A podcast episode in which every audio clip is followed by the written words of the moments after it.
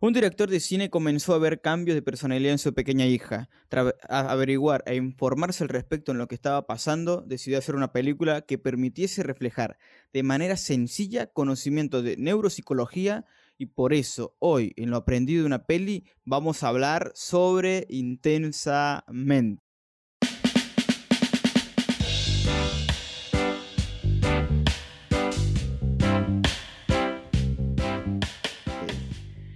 Amigos, arrancamos este nuevo episodio del podcast de lo aprendido de una peli. En esta ocasión tengo la oportunidad de estar acompañado por un amigo que mm, me sorprendió mucho cuando le pregunté le dije, a ver, eh, te quiero invitar, pero no sé qué clase de películas mirás, no sé qué, estilos te gustan, no sé eh, de qué es lo que mm, eh, podríamos charlar. Y, bueno, le pregunté y me dice, no, no, mira, ¿sabes qué?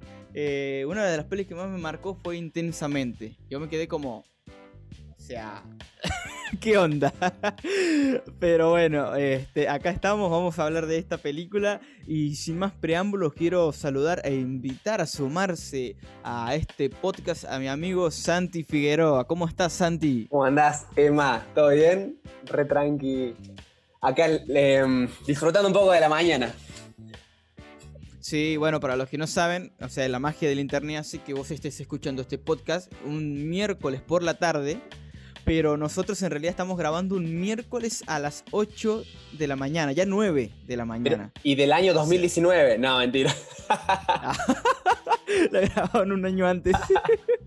Era muy genio. Bueno, a ver, vamos a hacer una revelación. Ustedes van a estar escuchando o viendo, porque a ver, e-, este, este formato tiene el videocast también, que va a tener un pequeño video, ¿verdad? En YouTube y su formato extenso de podcast en Spotify y los demás eh, medios de, de podcast. Pero ustedes están escuchando este material en diciembre de 2020. Nosotros lo estamos grabando el 11 de noviembre.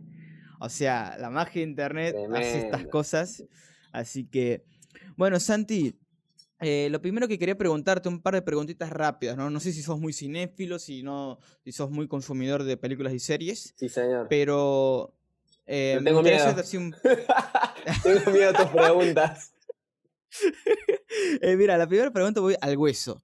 Contame la experiencia más bizarra o vergonzosa o loca que te haya pasado con relación a una película o una serie que hayas tenido en tu vida. La primera que se me viene a la mente fue en un cine, pero no tiene nada que ver con la película.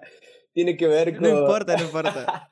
me acuerdo que fui al cine, bueno, con mi familia todos los jueves íbamos al cine. Así que imagínate, ah, la pandemia nos pegó duro, nos sacó nuestro lugar nuestra conexión más grande. Eh, pero nos encantan las películas desde chico. Y recuerdo cuando fui al cine, un día, eh, bueno, viendo una película, voy al baño, tranquilo, nosotros nos sentamos generalmente atrás, desde el medio atrás. Eh, y estoy subiendo las escaleras rápido y le erro un escalón y ¡pum! caigo de frente. No. Toda la fila, imagínate, yo estaba justo subiendo por la mitad toda la mitad para arriba se empezó a reír. Yo me levanté rápido, seguí caminando. La mitad para abajo no entendía por qué se reían. No, no, no, no. Y yo me senté. ¡Qué vergüenza! ¡oh! Lo peor fue que cuando fui al baño, terminó la película, voy de vuelta al baño y se escucha uno, no, vieron ese que se cayó, qué sé yo, y yo estaba ahí como, mm". ¡Qué tremendo! Dice. No, no, qué tonto. Y me decí que estaba oscuro, que nadie me vio la cara, me subí rápido, pero ay, no, la vergüenza. Ahora te, te hago una pregunta porque, a ver, eh, yo tengo una, teoría, eh, ya, ya, lo he confirmado con varias eh, personas que he, invitado y todos han contado una anécdota también, o sea, más o menos similar en esto, en que todos alguna vez fueron con alguna amiga o, ¿verdad? o alguna pretendida y, te diría que en un 90% no funcionó. O sea, es tipo, ah, fuimos esa vez y vos preguntas, ¿y qué pasó? No, ya, ya está. ¿Te pasó? Sí. eh, el nunca, nunca vayan al cine en una primera cita. Nunca, jamás en la vida. Es el peor lugar del mundo. ¿Te pasó algo vergonzoso que nos puedas contar? Nada, que estaba más interesante la peli que la charla. no. No, bueno, eh, si, si, la piba está viendo este video, eh, no, eh, o sea... Eh, pasa que si vos vas al cine, vos vas a ver la peli, no vas a charlar. No, no vas a charlar, es que sí, o sea, Es más, mira, voy a hacer una confesión, ¿no? Em, o sea, ahora no suelo hablar mucho de mis propias experiencias en el podcast porque me gusta darle como lugar al participante como para...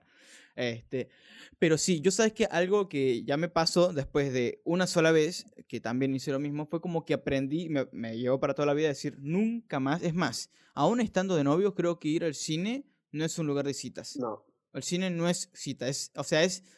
Si vas al cine ya tenés que estar o tenés que, o sea, los dos tienen que ser muy cinéfilos y, que les guste la película y que van a prestar atención a la película, o ya están casados y como que, bueno, los dos nos queremos desestresar del día a día, pero para cita el cine no funciona, no, funciona, está comprobado. Es más, es el principal causante, según la teoría de lo aprendió una peli, que no continúe a noviazgo después de eso. Así me acuerdo que no vaya al cine entonces. no, tremendo. O, o ir al cine eh, con alguien, qué sé yo, tipo hacer una maratón de Marvel, tipo, y, no sé, está bueno también porque puedes comentar. Pero ya, la tendrían que haber visto igual. Sí, sí, obvio. O sea, porque también si, si tenés, tenés una persona que tipo nunca la vio y se copó viéndola, listo, la perdiste. O sea, no vas a captar su atención nunca más. Tal cual. Estoy de acuerdo, me gusta, me gusta eh. esa teoría de lo aprendí en una peli. Y bueno, a ver, em, ahora sí te, hago así son preguntas chiquititas cortas. Eh, ¿Actor favorito? Uh, eh, siempre fue mm, Jim Carrey, pero mm, eh, después cambió bastante. Podría decir que em, Christian, Christian Bale de Batman, pero de Christopher Nolan en realidad, el director.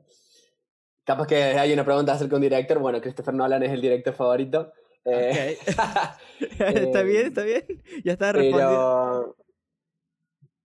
Sí, sí, no, em, pero no, no, no soy mucho de, de, actores favoritos. No veo películas por actores. Em, ah, ok. Las veo porque, por la trama o. ¿Actriz favorita? Eso. Actriz favorita, eh, Adele. Ah, se equivocaba el loco. No, mentira. Eh, bueno. Era, era música, ¿no? Eh, actriz ah, favorita. Salía con Abel Pintos. Eh, Natalie Portman. Wow. Sí, tremenda actriz. Sí. Tremenda actriz. Capaz que es porque es muy linda, me parece. No sé si siquiera si es buena actriz, pero es buena actriz. Ok. Ahora, eh, pregunta incómoda para Santi. Aprovechando que ahora estás soltero, ¿no? Ok. No sé si. No sé si quizás estás en un compromiso. Mira, vamos a hacer lo siguiente. No me vas a responder a esta cuestión porque esta película, este, perdón, este podcast es de películas, no de tu vida personal. Tal cual.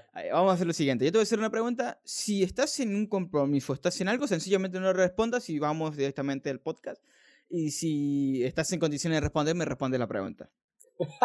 ¿Estamos? ok.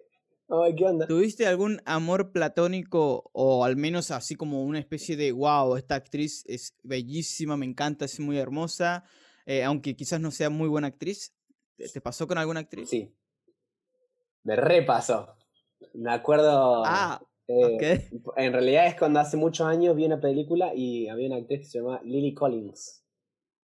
Eh, lo voy a buscar, Justamente ahora está en una serie Netflix que se llama Emily en París. ¿La estás viendo? No, nada, porque no me gustan las series, no soy muy seriéfilo. Eh, ah, ok, ok. Pero mm, esa chica fue como mi amor platónico del cine. Muy bien. ¿Está bien? Entonces eso también revela algo de, tu parte eh, íntima también que, ok, entonces quiere decir que Santi quizás esté disponible. Aviso. Ah, no sé, capaz que lo hice para distraer. Ya estoy confundido, chicos. Estoy confundido. Uno nunca sabe, ¿viste? Yo ya me lo puse ahí como blanco-negro, ¡pum! Te tiré un gris. ok, ok, está bien, me estoy confundido. Mejor vamos a la película directamente. Vamos a la película.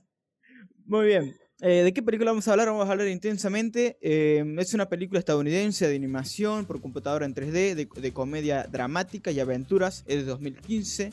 Es producida por Pixar y distribuida por Disney. Su trama, eh, es, o sea, no es básica, su trama es súper compleja en el sentido de la idea que tiene. Eh, se desarrolla en la mente, ¿verdad?, de una chica llamada Riley Anderson, eh, donde cinco emociones, la alegría, tristeza, temor o miedo, furia o ira, o el desagrado del asco, buscan guiarla en el día a día de su vida. El film fue dirigido y escrito por Pete Docter, lo cual hay que agradecerle también el hecho de que haya tenido semejante y brillante idea, y Ronnie del Carmen. Eh, fue producido por Jonas Rivera y con música de Michael Giacchino.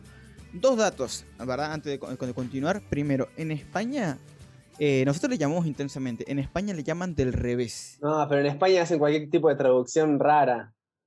Es rarísimo los nombres que le ponen. Sí, no. Tengo amigos españoles y es como, ¿por qué? ¿Por qué hacen eso? O sea, es como, o sea, tranquilamente le podrían haber puesto la mente del revés a todo gas. Tranquilamente lo podrían haber puesto. Rápido y Furioso 15. Ah. y otro dato más, en 2016, un año después de haber sido estrenada, la BBC eh, la nombró como una de las 100 mejores películas del siglo XXI. Así que... Ok. Bueno, Santi le da lo que hay a la BBC. O sea que si no estaba de acuerdo Santi, le tenemos que pedir a la BBC que, la bajara. Ok. Boicoteamos la película. Santi, em, con respecto a la película, ¿no? Eh, me gustaría que me comentes cuáles fueron tus, tus primeras sensaciones cuando la viste por primera vez. O sea, la terminaste de ver y como, o sea, ¿qué, ¿qué, pasó por tu cabeza después de verla? ¿Cómo te sentiste? Bueno, primero quiero preguntarte por qué te sorprendió que haya dicho esa película. Eh, mira, eh, yo creo que me sorprendió mucho por el hecho de que uno, viste, y acá abro mi, mi cajoncito prejuicioso, uno asocia a, una clase de personas con un cierto estilo de películas. Al menos yo, no voy, a no voy a generalizar. Yo relaciono a una persona con cierto estilo de película. Naturalmente, el, diría que un 80% de las veces no le erro. O sea, es como que tipo. Es como. Algún día tendría que hacer, ¿viste? Un test. O sea, tipo poner a alguien y decir, sea quien sea, alguien random, decir este, este estilo de película, este estilo de película, este estilo de película. Y como que a todos le pongo. O sea, es un mambo mental mío. Así que me acabo de, de abrir. Este, y que naturalmente no le erro. ¿Y a vos te había asociado con películas reflexivas? Em, onda, mm, a ver, no se me ha venido ahora el nombre de la cabeza, pero por ejemplo, el, niño que domó el viento, por ejemplo. Buena película. Eh, o sea, películas como esa te hubiese asociado, mm. pero no con una de, animación, más bien con historias reales o estilo documentales. Sí. Así yo te había asociado con eso. Bueno, también, ¿eh? Ah, ojo, no le erré tanto. No le erraste tanto. Pero no, no, no quepo en una cajita de prejuicios. Hay mucho más.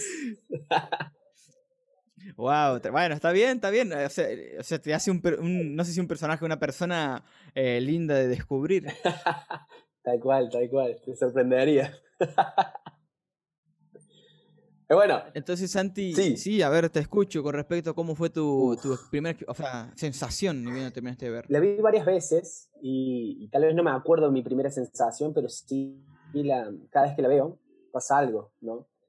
Em, creo que cuando la vi me, me gustó mucho, bueno, para, para decirlo, me gustan mucho las películas de animación. Eh, es más, podría decirte que las películas de animación son las únicas películas que me hacen llorar. Eh, no sé por qué. El niño interior mío conecta muy fácil a las películas de animación. Y, y realmente me, me, conmovió mucho. Me conmovió porque me hizo ver. Eh, creo que le vi en Estados Unidos a este peli. Sí, sí, ah, 2015. O sea, la, viste en inglés, posiblemente. Creo que sí, sí, sí. sí. O no, ay, no me acuerdo. Creo que sí, ya no me acuerdo porque vi tantas películas. Pero mm, Probablemente la vi en inglés porque. No sé. Bueno, pero mi, mi primera eh, reacción o lo que sea fue.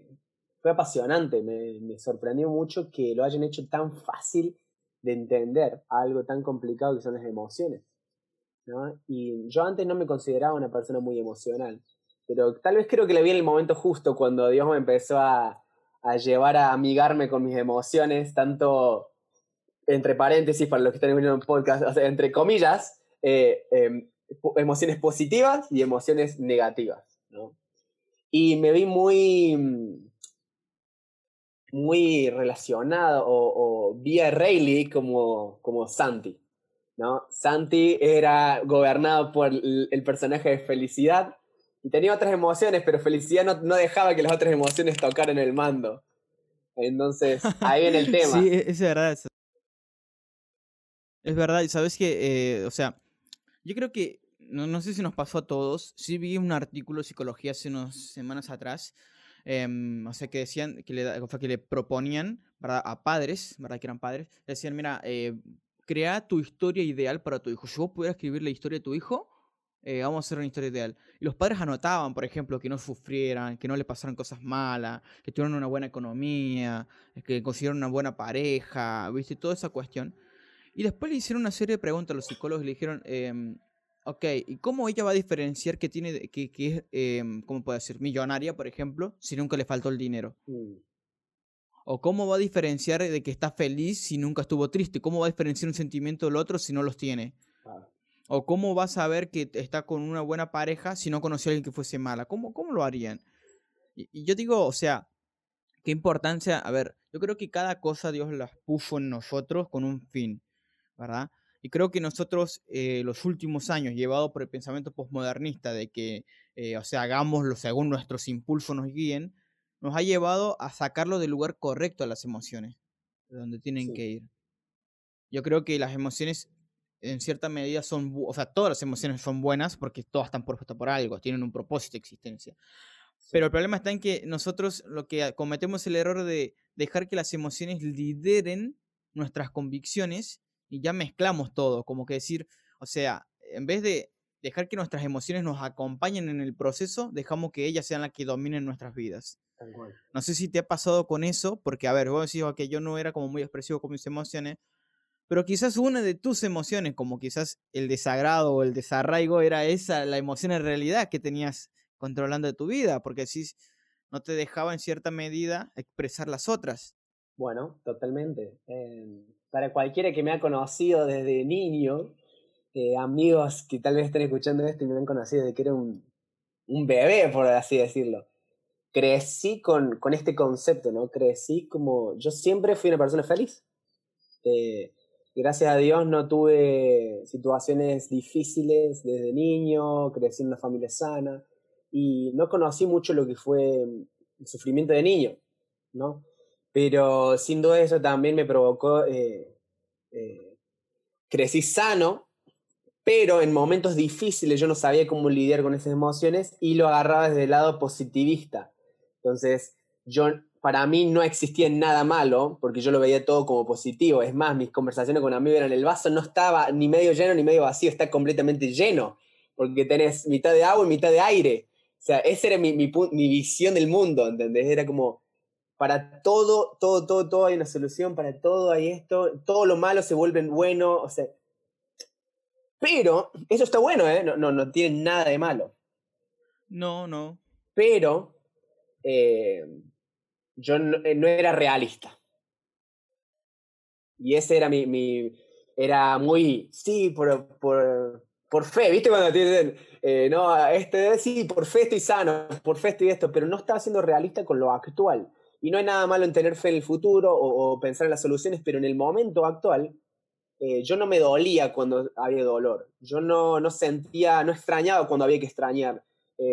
no, era todo bueno, todo bueno, todo bueno, todo bueno y no me permitía a mí mismo tener miedo, no me permitía a mí mismo tener temor, em, tener dolor, no me permitía porque para mí un cristiano, ¿no? yo siendo cristiano, un cristiano no puede tener malos días. Esa era mi, la mentira que había creído.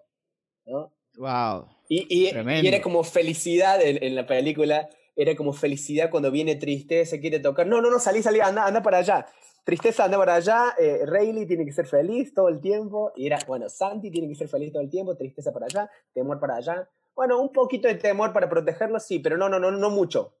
Así. Y felicidad acaparando ahí el, mando. Así que. Puedo seguir hablando.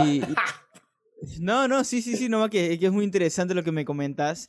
Eh, porque, a, ver, y, lo que me sorprende también de la película es lo siguiente que Riley cuando ella empieza a tener una circunstancia o, una situación que realmente fue adversa, lo primero que ella hace es esconderse. O sea, eh, huye de la situación porque emocionalmente nunca estuvo preparada para lidiar con una situación, no diría traumante, pero sí una situación, em, diríamos, de desconcierto, porque no sabes qué, qué es lo que, está pasando, ¿me entiendes?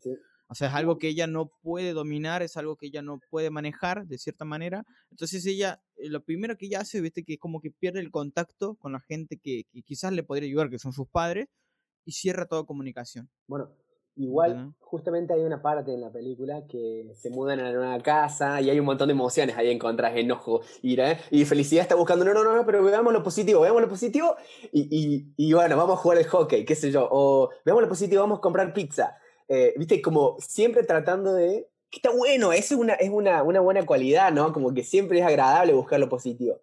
Pero llega un momento que ella se va a dormir y, y viene la madre y le dice, eh, hey, em, nuestro papá, eh, bueno, tu papá está teniendo un día difícil, está pasando por problemas, eh, sonriamos para él, para que él se no se preocupe por nosotros.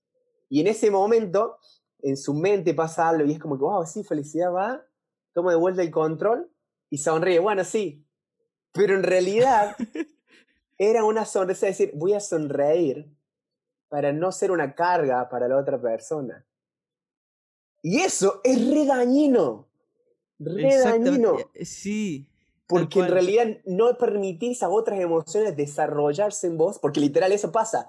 Felicidad en ese momento se quiere ir, le deja el mando a los otros, pero la madre le dice, no, no, pará, hagamos como que está todo bien para que nuestro papá no se preocupe. Ah, bueno, sí, vamos a hacer la sonrisa falsa. Y es como, no, ah, me ha pasado mucho tiempo en mi vida tener que sonreír. Y bueno, y acá un paréntesis en esto. Hace unos años atrás, eh, yo aprendí, tuve que aprender a no sonreír. Y ese fue uno de mis mayores eh, desafíos en mi vida, fue aprender a tener días malos. A no sonreír a pesar de tener días malos. Porque yo tenía un día mal y yo sonreía. Sí, sí, sí, está todo bien, está todo bien. ¿Cómo estás? Muy bien. Y por dentro me estaba muriendo. Pero no quería que la gente sepa porque tenía una imagen que era el Santi sonriente. Y mi miedo era, ¿qué va a pasar si hoy uno sonrío? Es como, el, 80, el 90% de mis días estoy sonriendo y el 10% no sonrío, pero en casa. pero si afuera me, me ven no sonriendo, me van a preguntar qué me pasa y no tengo ganas de contarles o no sé si contarles, y la gente va a saber que no estoy bien. Igual ahí entra algo, mira, que es muy, como muy complicado, eh, que yo, o sea, em, a mí me pasó, no persona. Hubo un tiempo en el que eh, a mí me pasó exactamente lo mismo. Era como muy positivista, yo quería ver todo como muy desde eh, el cristiano, viste, súper empoderado, que no tiene problemas, no le pasa nada. Y mm, el problema está en que es una imagen difícil de sostener. Tal cual porque somos seres humanos y pasan cosas. Y lo peor de todo es que la gente después te asocia, ¿viste? Como que asocia, decís, no, eh, eh, Santi con una sonrisa. Y si Santi no sonríe, ¿qué te pasa, Santi? Y ahí viene lo más complicado, que mm, es el hecho de que, gente está dispuesta a escucharte, pero con una honestidad, no desde el chisme, ay, a ver qué le pasa a Santi, sino desde un, de un corazón decir, a ver, me voy a interesar por lo que te está pasando, me voy a preocupar por tu situación, ¿verdad?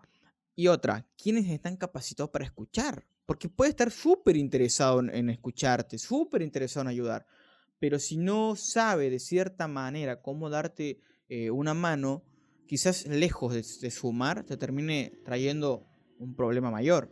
Lo, que, lo que le pasa a Riley también es como, viste, que ella luego empieza como a meterse en ciertas actividades, en ciertas cosas, como para suplir una cosa con la otra, ¿Me entendés? Y empieza esa suplantación, que a la larga yo le podríamos llamar, ¿no? Aunque salvando las diferencias, una suplantación de identidad. O sea, decir, de empezar a aceptar cosas que en realidad no son netamente tuyas, pero solamente porque no sabes manejar tus emociones o no sabes cómo gestionarlas, a esa palabra tan utilizada en este año, la gestión de las emociones, em, por el simple hecho de que a veces simplemente se les ignora. Yo creo que este 2020 quizás es el año más sensible de la humanidad, según mi visión, porque el, encierro, la cuarentena reveló, o al menos las puso a la gente con sus propias emociones y pensamientos cara a cara, y no te quedó otra, no, ya no lo puedes ignorar, las tenés que, eh, como quien se asumir. Sabes que, bueno, justamente hablando de esto, eh, yo en esta cuarentena no sentí soledad, creo que ningún día. Eh, y por más que tuve los primeros dos meses en cuarentena obligatoria en casa, fue como lo disfruté. Eh, obviamente, eh, no estoy diciendo que, todo el mundo lo disfrutó, porque no es real, hubo mucho. Claro. Pero emocionalmente hablando, ¿no? Porque yo conozco gente que no la pasó bien, pero emocionalmente ha sido muy fuerte y, ha podido tener una estabilidad emocional. Y yo me he vuelto muy, muy fan de todo esto, ¿no? De las emociones, de la estabilidad, de la, de la sanidad de las emociones, porque mm, repercute en el día a día. Y yo me acuerdo que hace dos años atrás, un día, Dios me dijo, Santi, yo quiero que te quedes solo, por un, un día entero, solo y no, no salgas con amigos. Y eso para mí era un imposible, ¿entendés? yo, yo salía con amigos todo el tiempo para... Y no sabía para qué, pero lo disfrutaba. Me acuerdo este día, empezó la mañana, tarde, y, y era las 6 de la tarde y ay, no, no, no, no, no, no, me, me, quiero juntar con alguien, así que llamo a un amigo, che, nos juntemos, hagamos algo. Dale, listo, nos juntamos. Ah, ay, gloria a Dios. Sí, me siento lleno de vuelta. Ese alivio. Sí. Y hasta que un día pasó que Dios me dijo, Santi, necesitas aprender a estar solo. Necesitas. Y hasta que un día, me acuerdo, fui a una cafetería para estar solo y lo mismo había gente en la cafetería, así que fui, me puse a charlar, hablamos un montón, qué sé yo, había un desconocido, me puse a hablar con el desconocido, así como empezaba a llenar vacíos, no. sabía estar solo. Y un día fue clave, eh, todo, yo estaba allá con un grupo de argentinos, éramos 21 argentinos, 20 argentinos se fueron a, a San Francisco, justo donde está Rayleigh viviendo. Eh, ah, ¡Qué locura!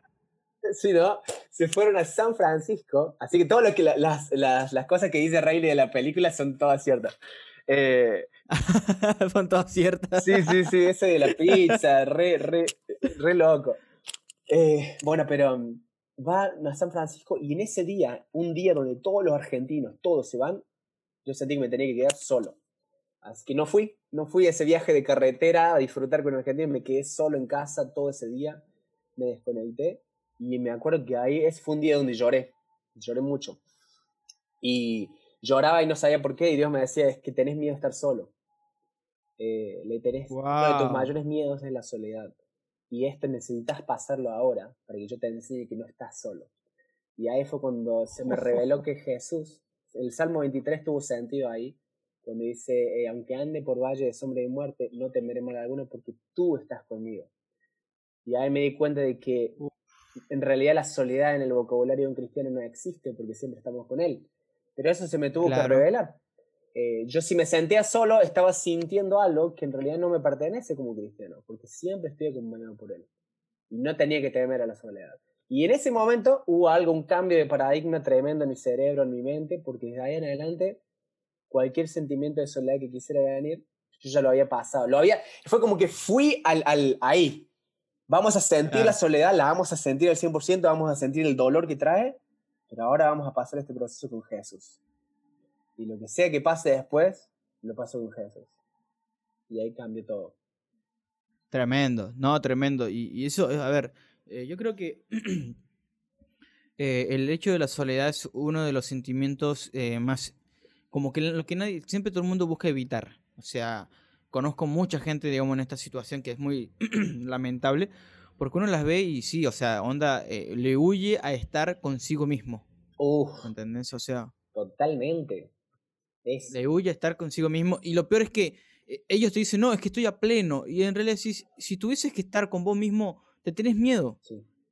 Te tenés miedo. Y, y lo loco es que, a ver, eh, vivimos en este cuerpo, vivimos en esta mente, y el lugar donde más estamos eh, en cualquier momento del día, es en nuestra mente, pensando, eh, o sea, no, yo creo que no dejamos de pensar casi en ningún momento. Entonces, y nosotros nos podemos quedar solo con nuestros pensamientos y no nos autodestruyamos en cinco minutos. O sea, más que, un, más que un desafío tendría que sencillamente ser un estilo de vida. Deberíamos poder vivir con una mentalidad sana, es decir, eh, vivo con mi cabeza sana. Entonces, yo creo que por eso también se hace mucho énfasis, ¿verdad? En, o sea, por lo menos Pablo decía, en esto pensad, como diciendo, a ver, eh, alimenten su mente de estos pensamientos, alimenten. Y no es que Pablo tenía un pensamiento súper positivista, ¿verdad? O sea, Pablo sencillamente decía, a ver, no, hay una realidad, o sea, son perseguidos, le pasan cosas y demás, ¿verdad? Aunque sufrimos, aunque pasa esto, pero che, eh, o sea, decidamos de qué manera ver lo que nos pasa. Pasar nos pasa, el tema es de qué manera lo vamos a manejar, cómo lo gestionamos. En tu caso, Santi, em, con las demás emociones, ¿cómo, cómo fue tu, tu proceso, verdad? de empezar a aprender y aceptar el hecho de ser un ser emocional? ¿Cómo, cómo te transformó eso? Sabes que mm, yo soy una persona sensible, lo soy y he aprendido a aceptarlo. Eh, viste, muchas veces he escuchado, viste, los hombres no lloran, el hombre es mentira. Esa mentira gigante que tal vez en pasadas generaciones eh, se ha vivido. Y para mí fue todo un tema, si bien yo siempre, mm, siempre fui una persona que trató de demostrar mucho, eh, pero no le, he perdido miedo a ser emocional, le he perdido miedo, pero fue, fue un proceso de años.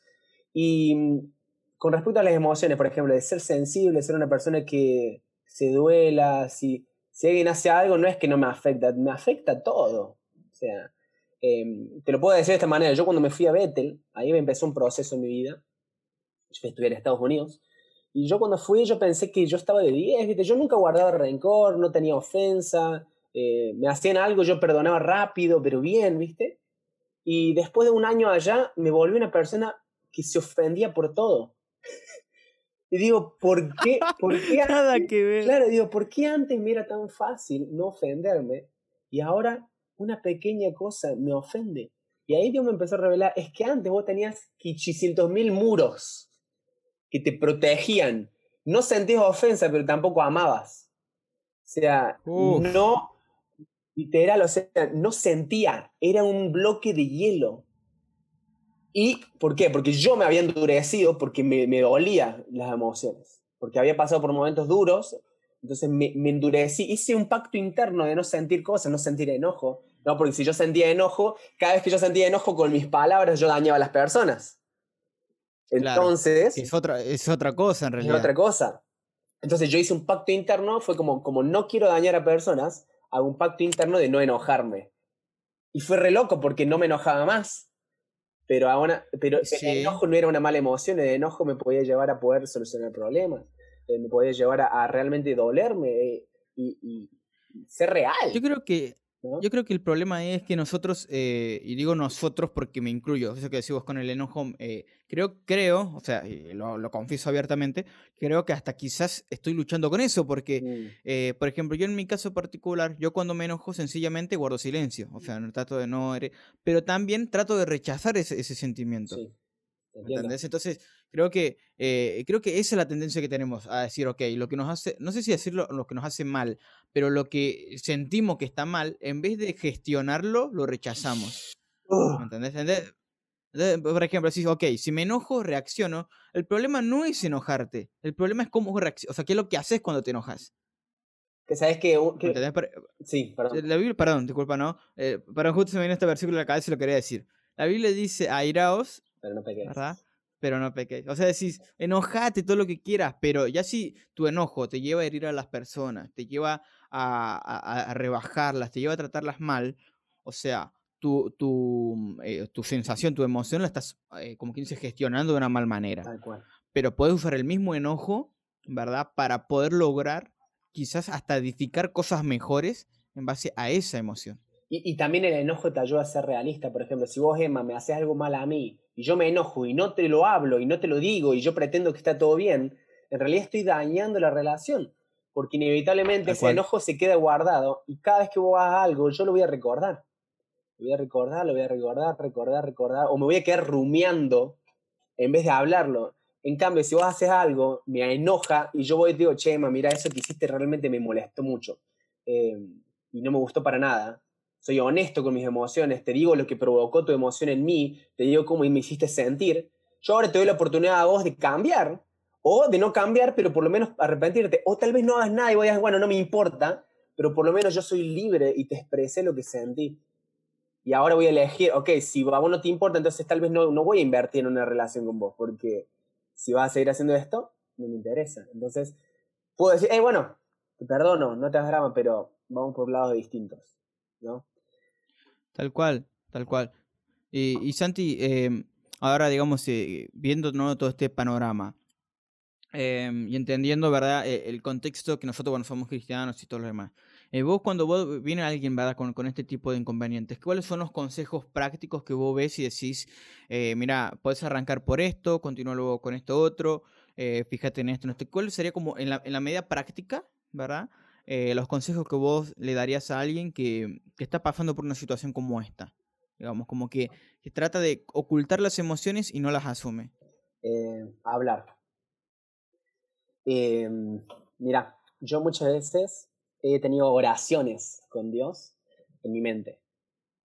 ¿No? He orado a Dios en mi mente, pero muchas veces he orado y he hablado y he procesado verbalmente mis sentimientos con Dios y te aseguro que las veces que lo he hecho verbalmente se me han salido varias lágrimas y he llorado en una conversación con Dios porque estuve poniendo en palabras cosas que estaban en mi mente y empecé a decirle, Dios, mira, esto es lo que siento, estoy frustrado, muchas veces hasta he escrito, ¿no? El escribir también ayuda mucho, escribí, eh, mucho, me, acuerdo, he, escrito cosas que son como enojo, ¿viste? Como, Dios, estoy enojado con vos por esto, esto y esto y esto, y, escribiendo, y, después hablándolo y, y llorando y diciendo, Dios, pero ese, el llorar me permitió conectar con mis emociones. Y el conectar con mis emociones también pude conectar con el confortador, con el Espíritu Santo, el consolador, el que consuela mis emociones. Y yo, y yo me imagino, ¿no? Como, ¿a qué padre no le gustaría que su hijo vaya con sus frustraciones y le comunique cómo se siente? Y vaya y le llore en sus brazos y diga, hey Dios, estoy frustrado, estoy enojado con la vida, estoy esto. Y, y un padre ahí consolándote, hey, acá estoy, tranquilo, sentí, no te preocupes, hey, tirame todas tus emociones que yo puedo soportarlas. Y lo mismo con amigos, yo muchas veces eh, he tenido conversaciones difíciles con personas y, y, una de las cosas que más me liberó fue eh, no tener miedo a llorar enfrente de una persona. Uf. No tener directo al orgullo.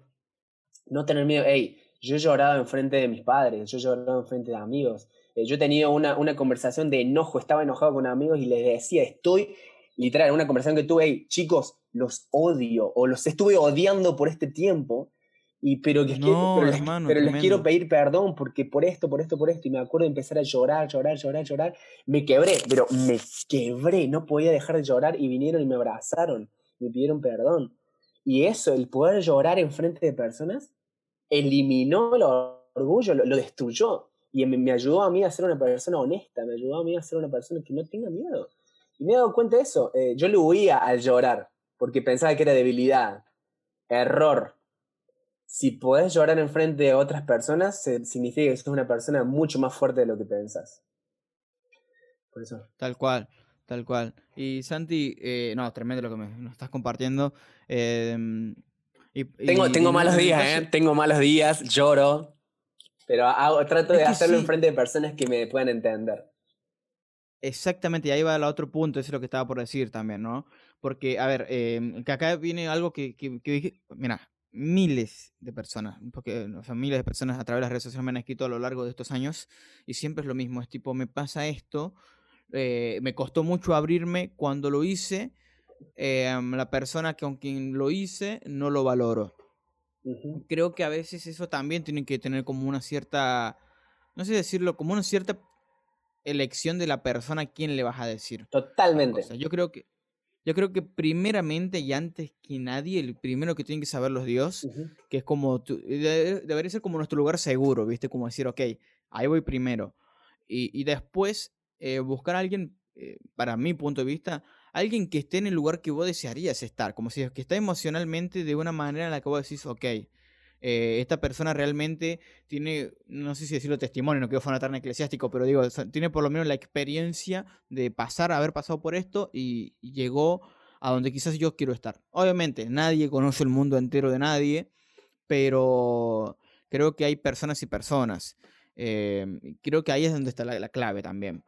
Porque a mí me pasó en lo personal de hablar con personas en las cuales, porque simplemente era la persona que estaba en autoridad, que no, no estoy como quien dice haciendo una abolición a la autoridad, pero sí digo, eh, e, esta persona quizás no tenía como cierta experiencia en, los problemas emocionales que yo estaba teniendo y no sabía cómo ayudarme, ¿verdad? Y quiso darme como una, una solución genérica, digamos. Es como, ok, a ver, e, en mi memoria, ¿qué respuesta tengo? Tengo esta.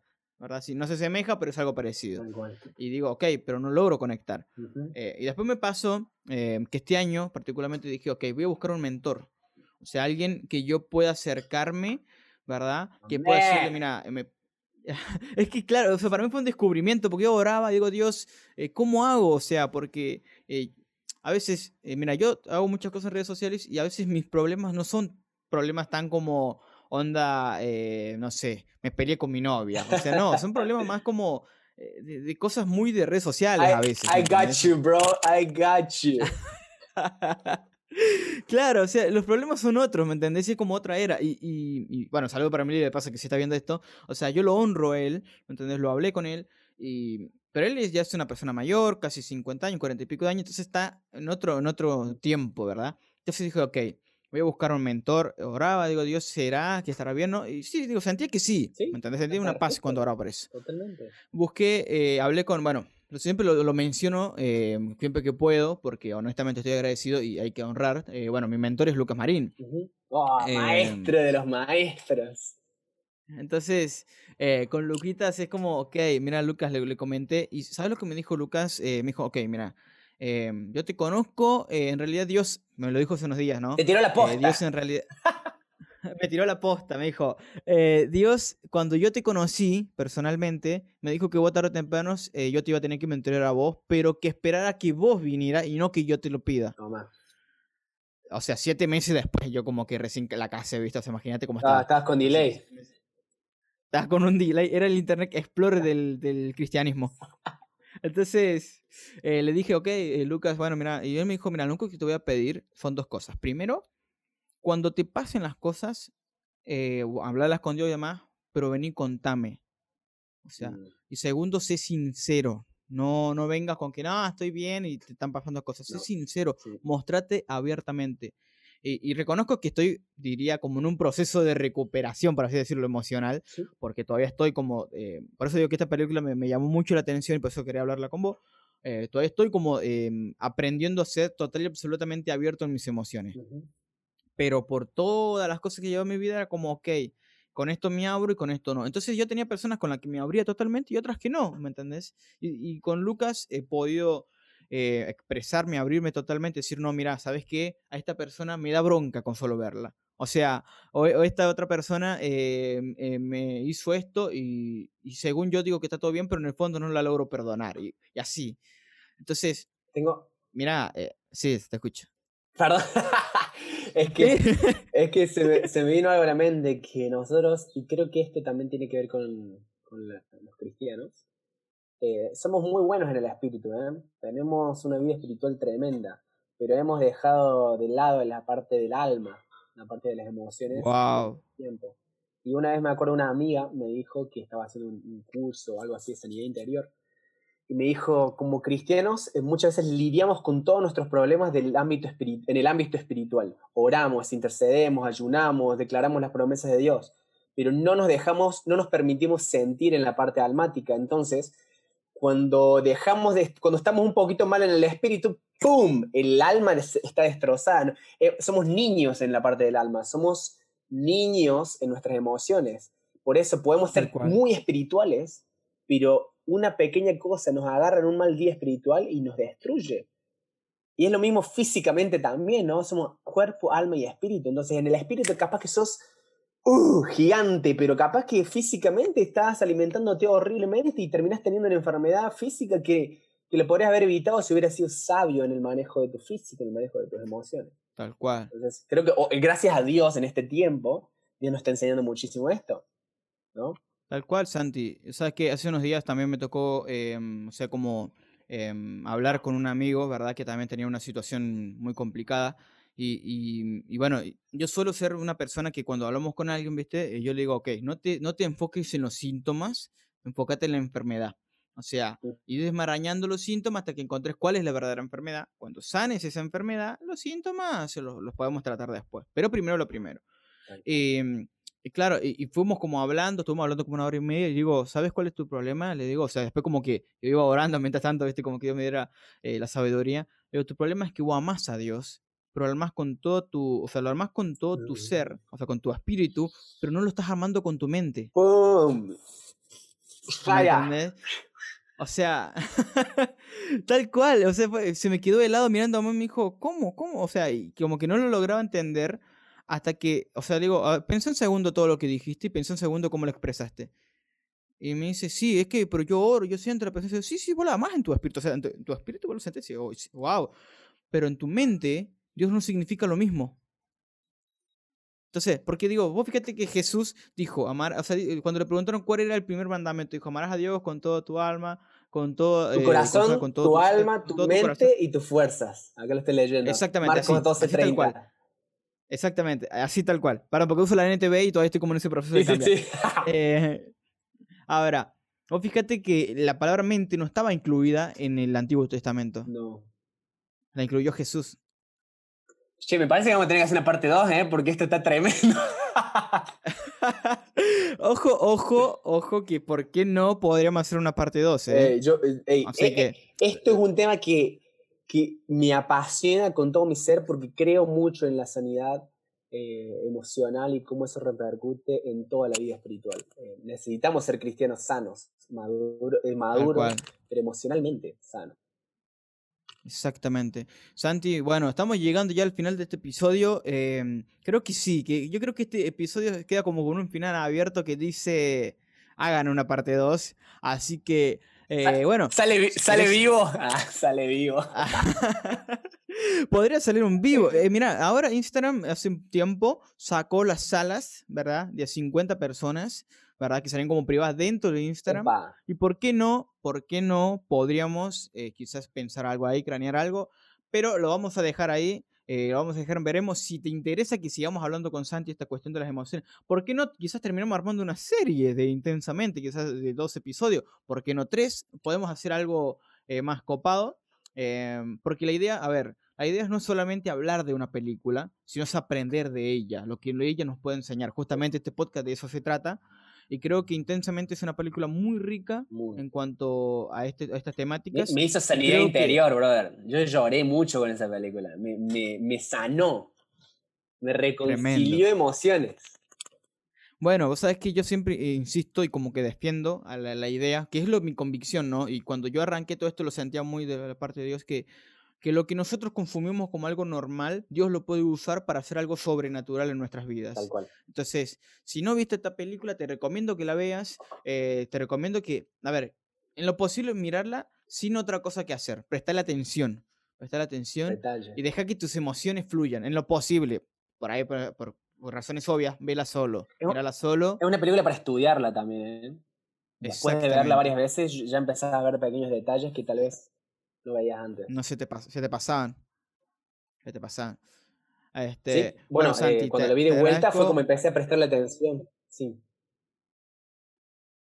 Sí, tal cual. Tal cual porque, o sea, e, es, que es loco porque, a ver, eh, cada vez que la ves te encontrás más detalle. Hay muchas cosas que nos quedaron sin hablar, cosas que puntuales que me encantaría después hablar que, que son como esos puentes neuronales que se cayeron, eh, que también es muy interesante. Eh, la función de los padres en todo esto, porque los padres también tienen esas mismas emociones. Hay una escena en la mesa en la que es espectacular cuando las emociones de uno y otro no, no captan una este, lo que está pasando.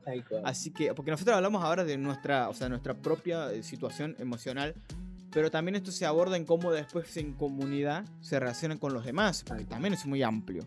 Así que, bueno, eh, les agradezco primeramente por haber eh, escuchado este podcast, si escuchaste hasta acá.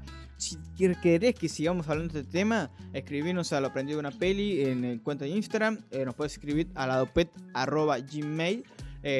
también puedes escribir a la cuenta de Santi, Santi Figueroa en Instagram o díaz.ema, en mi cuenta personal. Y nos comentas cómo te gustaría que, o, qué, o sea, qué formato te gustaría, o qué te gustaría que podamos sumarle y por qué no terminamos haciendo otro podcast o quizás otra cosa pero que podamos seguir tratando este tema que es tan importante para nuestra vida espiritual. Santi, te agradezco por haberte sumado, la verdad que es un privilegio. Eh, también te agradezco por el hecho de haberte abierto, habernos contado tu experiencia, porque eh, eso también habla a veces de una emocionalidad que va sanando o que está sana. Es decir, ok, puedo contar esto sin terminar quebrado y como diciendo, no me miren. No, no, este, olvídate. Eh, para mí que esto es apasionante y creo que necesitamos ser personas que reconcilien sus emociones, pero de la mano de Jesús. Él es el que nos creó con emoción y él nos enseña a usarlas.